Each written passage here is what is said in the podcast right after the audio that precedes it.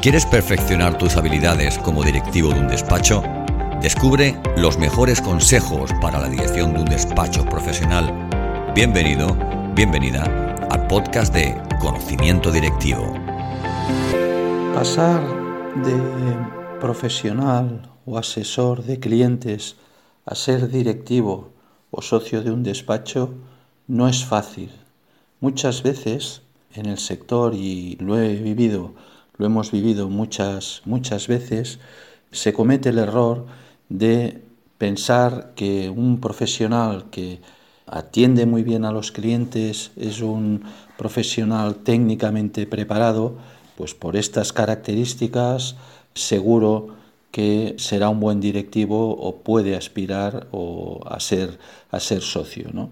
Eh, no siempre es así. Yo en este caso les leería una reflexión muy, muy interesante de, Peter Drucker cuando eh, le preguntaron sobre una cuestión similar, es decir, el pasar de, ser directivo de una pequeña empresa a una gran empresa, ¿no? Y le preguntaron qué consejos daría en estos casos.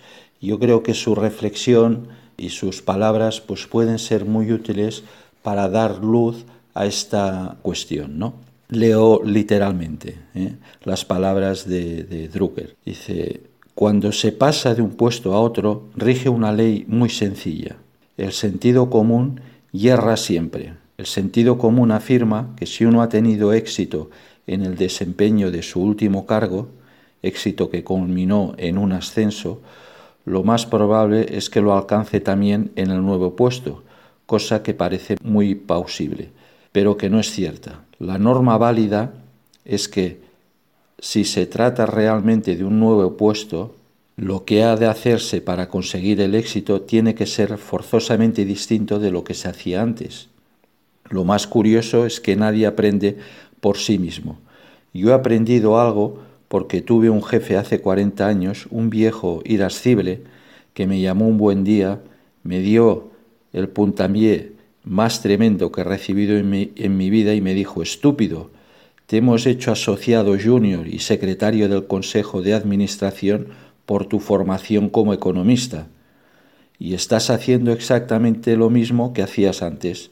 Si solamente hubiéramos querido que hicieras análisis económico, te habríamos dejado donde estabas. Era evidente que mi obligación consistía en actuar en función de mis nuevas obligaciones pero yo no había pensado en ello y nadie me lo había dicho antes. Esta es una de las lecciones que alguien tiene que darnos, como era aplicable en mi caso.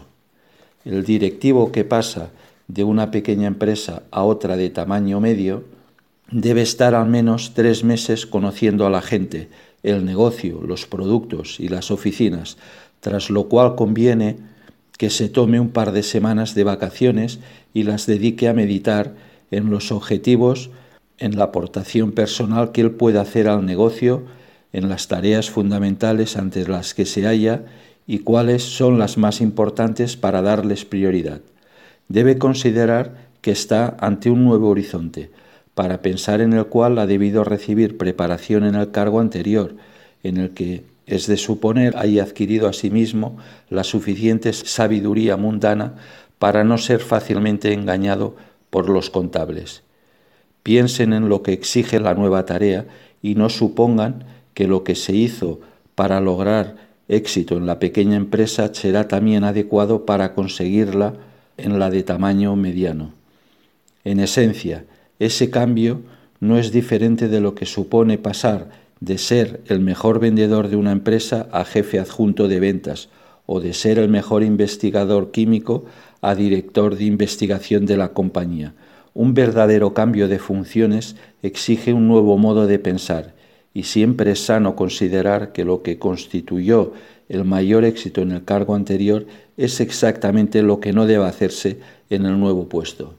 Yo creo que estas palabras de Drucker son muy eh, significativas y nos pueden dar muchas pistas a veces a la hora de pensar en, ascender, en, eh, promocionar un buen profesional en el cargo de, jefe de departamento o incluso socio. ¿eh?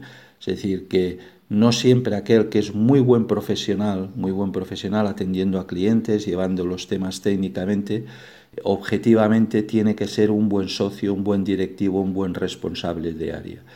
Porque las funciones ¿eh? y, el rol que asumirá será muy diferente y se tiene que evaluar pues por otros parámetros, no solo técnicos o de, o de entrega y de atención al cliente, sino otros parámetros desde comerciales, de organización, visión, de negocio.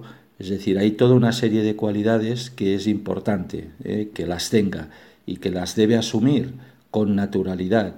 ¿eh? Y eso también, ese proceso, no es desde el minuto cero, ya vienen integrados en la, en la personalidad y en la formación de esta persona. Eh, eh, de alguna forma tiene que haber un acompañamiento y un periodo y un tutelaje para que esa persona esté preparada y pueda de alguna forma asumir esos, estos nuevos retos. Bien, esta simplemente es una pincelada, es una reflexión ¿eh?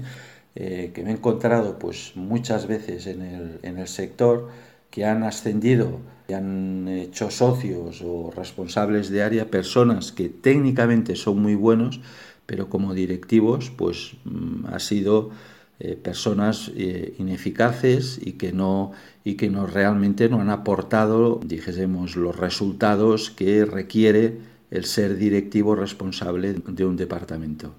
Eh, muchas gracias, hasta la próxima nota o reflexión de conocimiento directivo, despachos profesionales. Muchas gracias.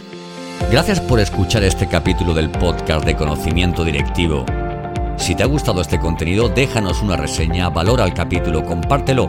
Súmate a nuestro podcast buscando en tu plataforma de podcast habitual Conocimiento Directivo.